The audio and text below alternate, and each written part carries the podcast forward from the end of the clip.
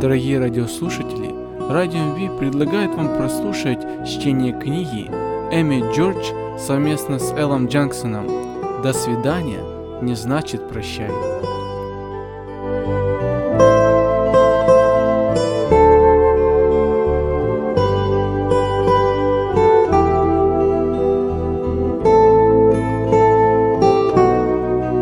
Эта книга посвящается моей маме, самой замечательной маме на свете. Она отдала нам всю свою жизнь, любила и принимала нас такими, какими мы были. Рядом с ней мы чувствовали себя в безопасности. В ее словах звучала мягкость, а в сердце было сокрыто милосердие ко всем людям. Энн, Томас и я, все мы вместе прославляем Бога за нашу маму. Ее мы называем благословенной. Крепость и красота – одежда ее, и весело смотрит она на будущее. Уста свои открывает с мудростью, и кроткое наставление на языке ее. Она наблюдает за хозяйством в доме своем и не ест хлеба праздности. Встают дети, и ублажают ее муж, и хвалит ее. Много было жен добродетельных, но ты превзошла всех их. Миловидность обманчива, и красота суетна, но жена, боящаяся Господа, достойна хвалы. Дайте ей от плода рук ее, и да прославят ее у ворот дела ее. Притчи 31, 25, 31. Я хочу особенно поблагодарить своего брата Томаса и сестру Энн за то, что они помогли мне восстановить в памяти некоторые события этого повествования. Моя история не так уж необычна. Миллионы людей страдали от разрывающих сердце разлук в 30-х годах и во время Второй мировой войны. Многие умерли ужасной смертью или жестоко страдали в трудовых лагерях. Эти раны придали очертания целому поколению. Но годы идут, и с течением времени эти воспоминания становятся все более туманными. И настоятельно необходимым становится то, чтобы мы извлекли урок для себя из того времени. Когда мы слышим о трагедиях 90-х, о всех волнениях в бывших республиках Советского Союза, мы задаем себе вопрос, как много может вытерпеть человек? Неужели мы не извлекли никакого урока из истории со Сталиным и Гитлером? Эти два деспота определили ход моей жизни, оторвали от меня отца, когда я была еще маленьким ребенком, заставили меня оставить дом и влачить существование в концентрационном лагере, где я наблюдала, как моя мама трудится как рабыня на Третий рейх. Затем в последние дни войны нас использовали как сельскохозяйственных рабочих и сделали из нас людей, лишенных своей собственной страны. Мы бежали, чтобы спасти свою жизнь, скрывались от советских агентов и каждый день боролись за выживание. Моя история – это история всего лишь одной семьи, но она представляет собой историю миллионов семей, которые были сорваны с родных мест событиями этого столетия. Многие из записываемых мною событий произошли, когда я был еще ребенком, и с тех пор прошло уже более четырех десятилетий. Несмотря на то, что я сделала все возможное, чтобы быть как можно более точнее с исторической точки зрения, все-таки эти воспоминания – мое собственное изложение, и как таковое может иногда искажать мелкие детали. Я стремилась к тому, чтобы читатель проник в существо истории, которая является чистой правдой.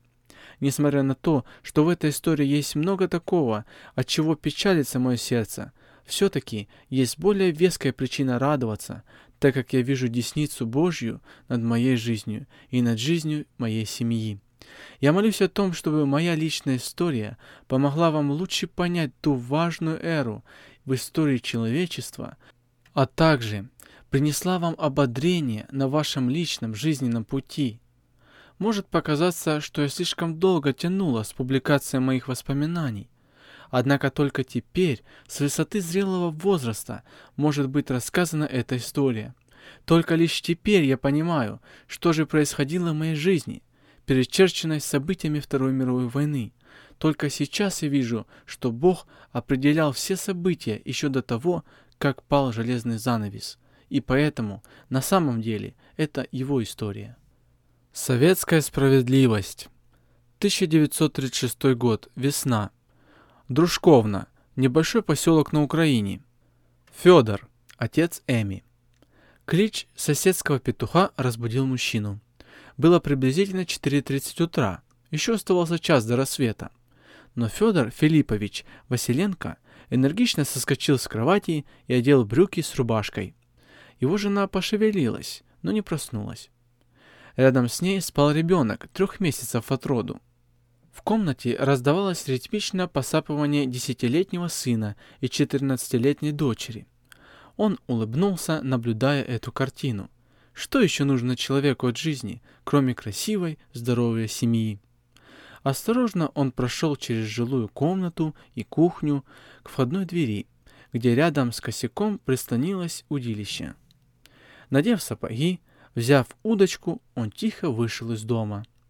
Это было его любимым временем дня. Над городком царила тишь. Заря начинала заниматься на востоке.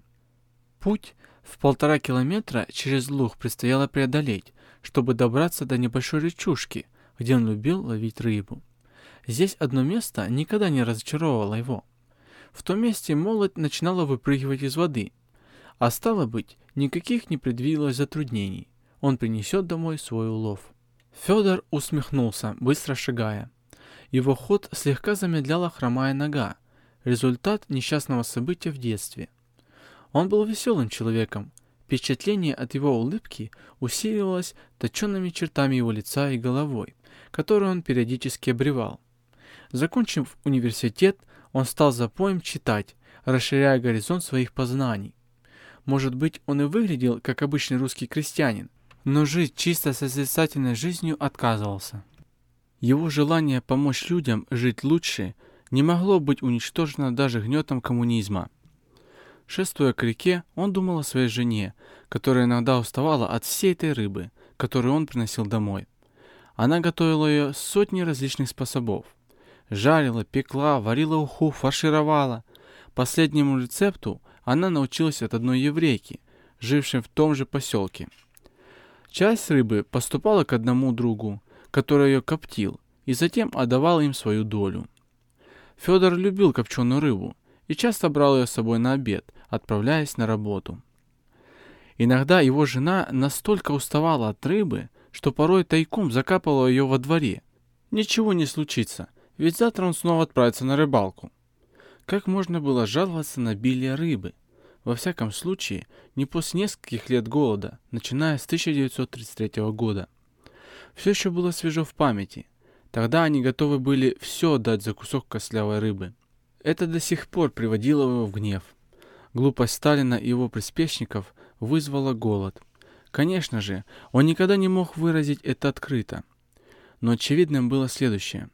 Сталина беспокоил украинский национализм, и он решил его сокрушить конце 20-х годов ради искоренения кулаков, богатых и образованных крестьян, он безжалостно коллективизировал богатые хозяйства и арестовывал всех тех, кто мог бы выступать против этого. Этот рыбак как раз был одним из тех, кого арестовали в 1928 году и сослали на три года в район, где кончились все железнодорожные пути в городе Шадринск в Сибири. Тогда, в начале 30-х годов, на Украине был достаточный урожай. Однако он был отправлен в другие регионы Советского Союза. У многих семей были конфискованы даже крохи зерна. К зиме 1932-33 годов от голода стали умирать миллионы. Он помнил, как он шел по улицам Курска весной 1933 года и спотыкался о тело уже умерших или умирающих людей. Солистка местной оперы лежала на улице с протянутой рукой и просила подать кусок хлеба. Она вскрикнула голосом, который заставлял аплодировать ей тысячи людей.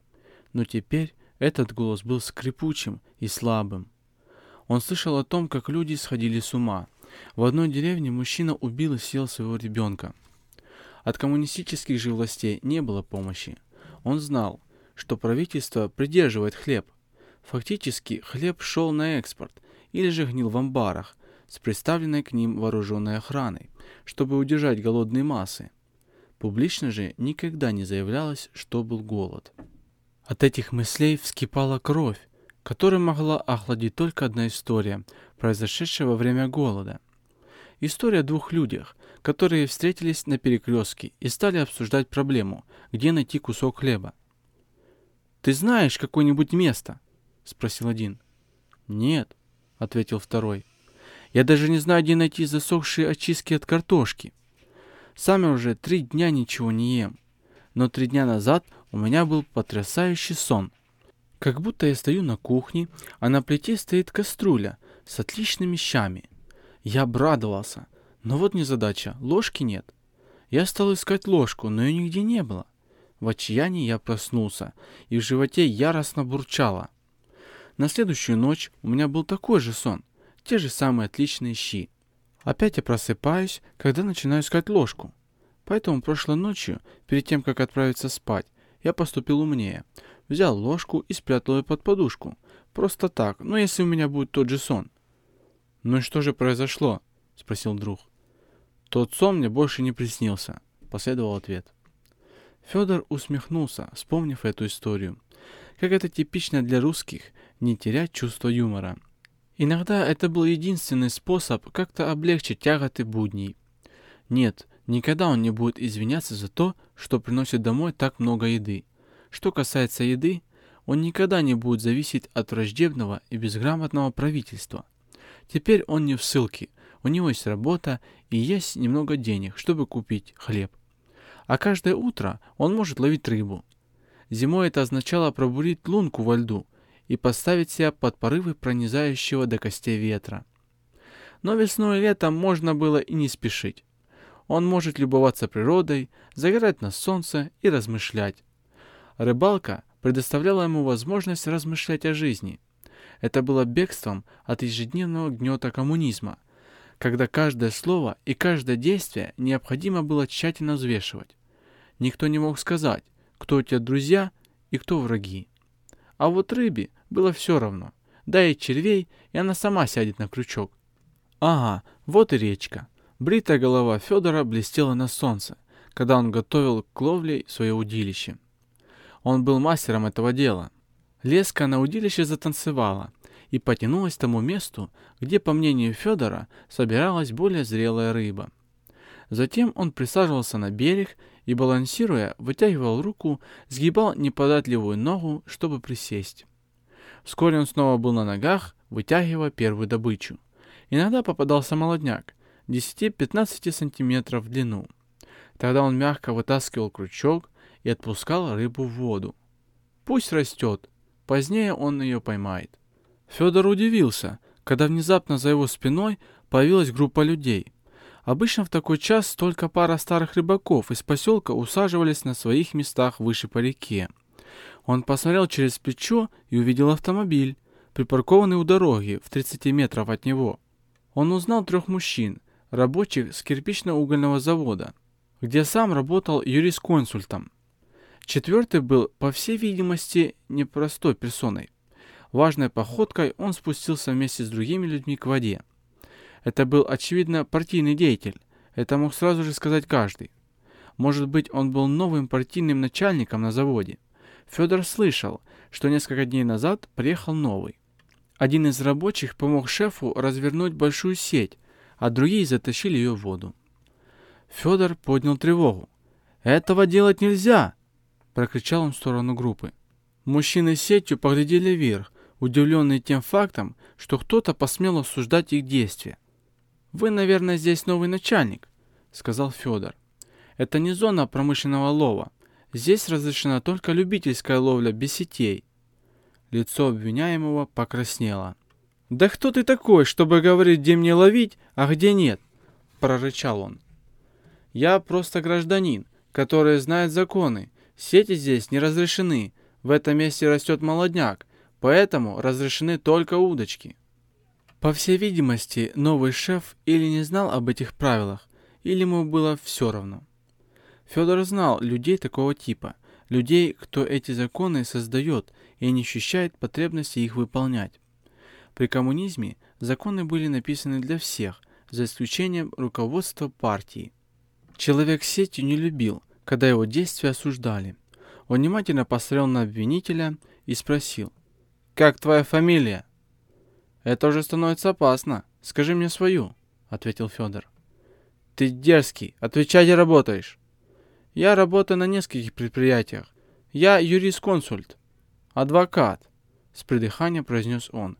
И ты думаешь, что все знаешь? Я знаю местные правила. А ты знаешь, что я такой? Повысил голос шеф. Разве это важно? Федор показал на воду, как бы очерчивая арену событий.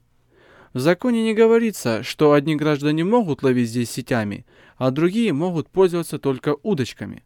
В законе говорится, сети не разрешаются, и это относится к всем гражданам нашего Великого Советского Союза. Ничего ты не знаешь о законе. Я Михаил Чекалин, и я новый директор Джусковского кирпичного завода, а ты всего-навсего тупой колхозник. Он пододвинулся ближе к рыбаку, как будто собирался на него напасть. Но рыбак не встревожился и отступать не стал. Партийный деятель продолжал. «Ты думаешь, нашим великим вождям в Москве есть дело до твоих глупых местных законов? Думаешь, они беспокоятся о твоих рыбках, когда пытаются защищать нашу великую родину? Ты просто незначительный червячишка». Если рыбак и испугался, то это не отразилось ни на его лице, ни на осанке. Он уже сталкивался с подобными бюрократами. Он знал, что они могут посадить его в тюрьму, но не могут сломить его дух. Он уже провел время за решеткой и потерял страх перед ними. Может быть, начальник завода это почувствовал, будучи в глубине души трусом и не захотел вступать в рукопашный бой. Минуту они смотрели друг на друга.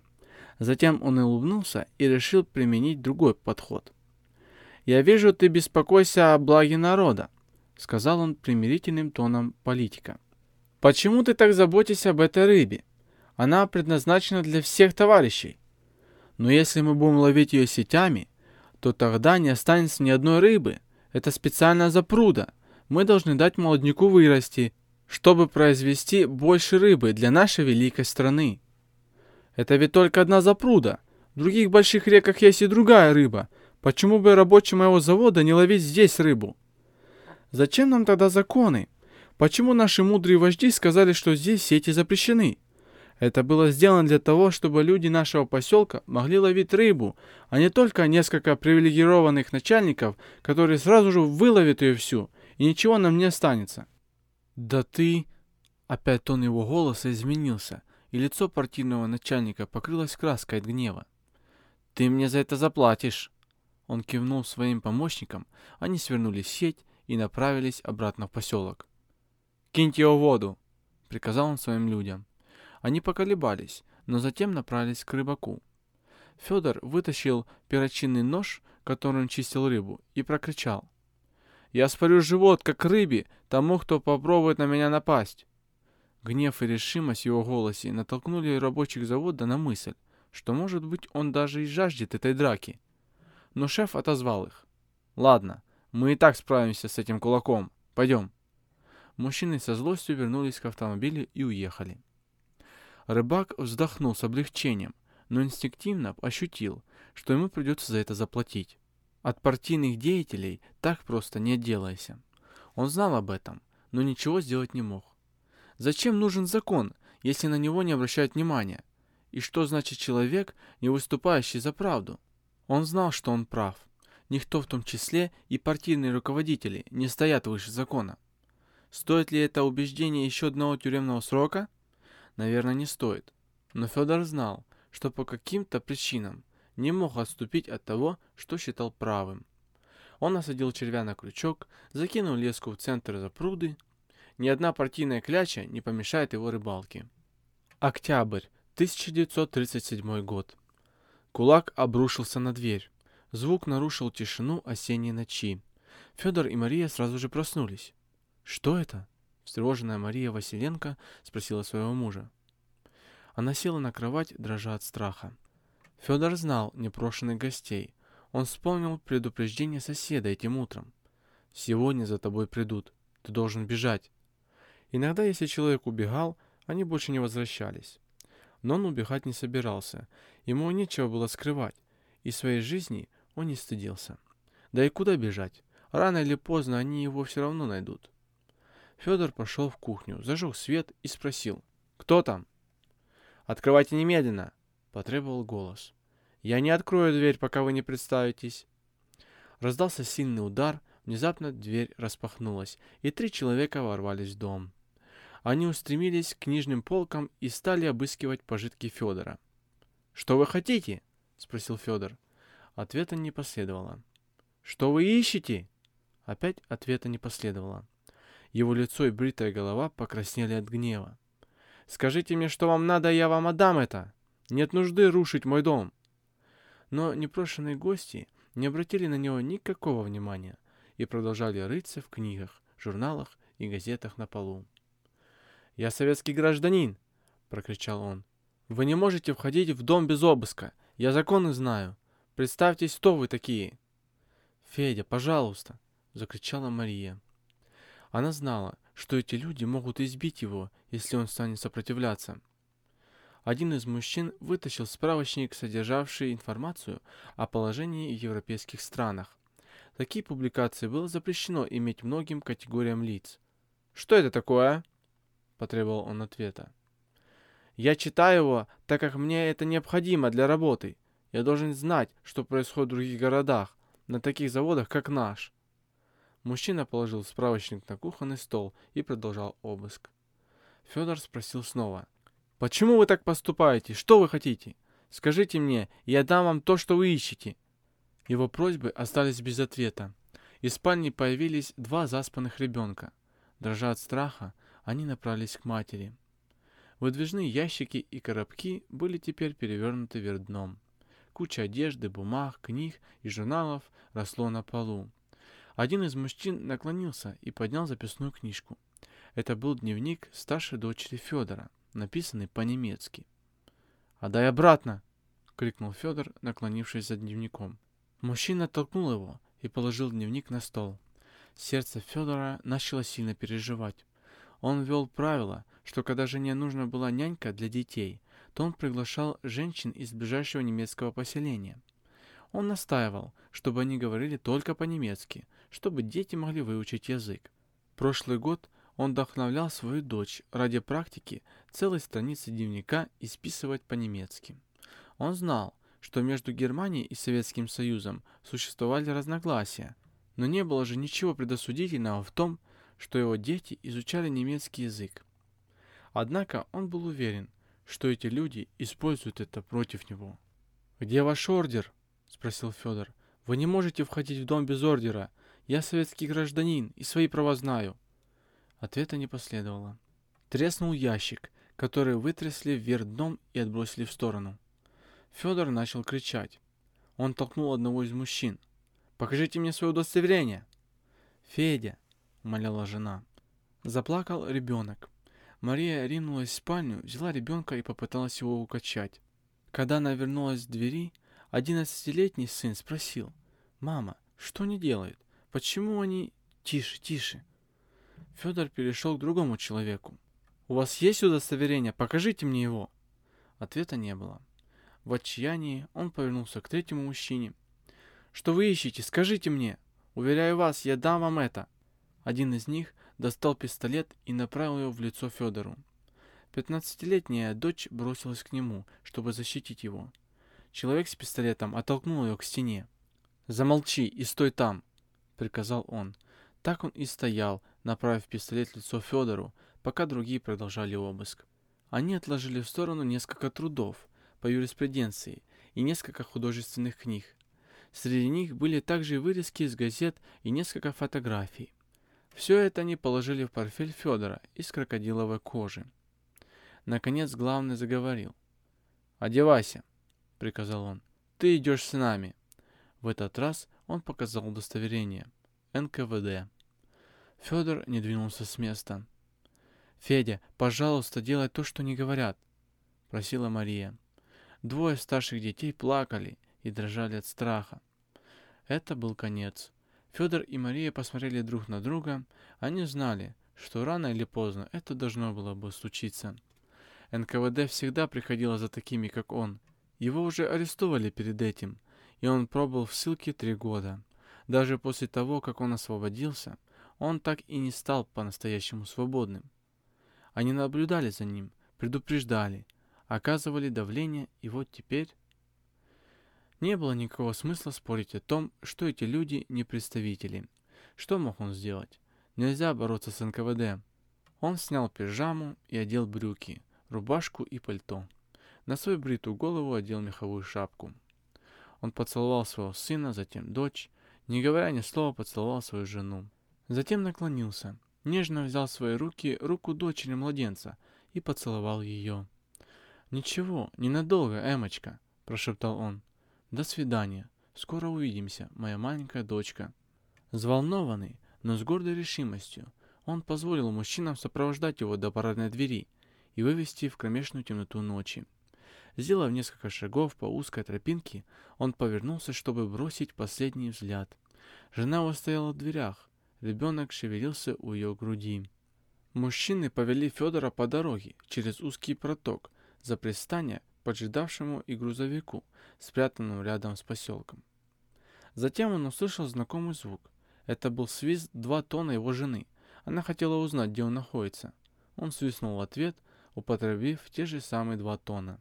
Затем наступила тишина.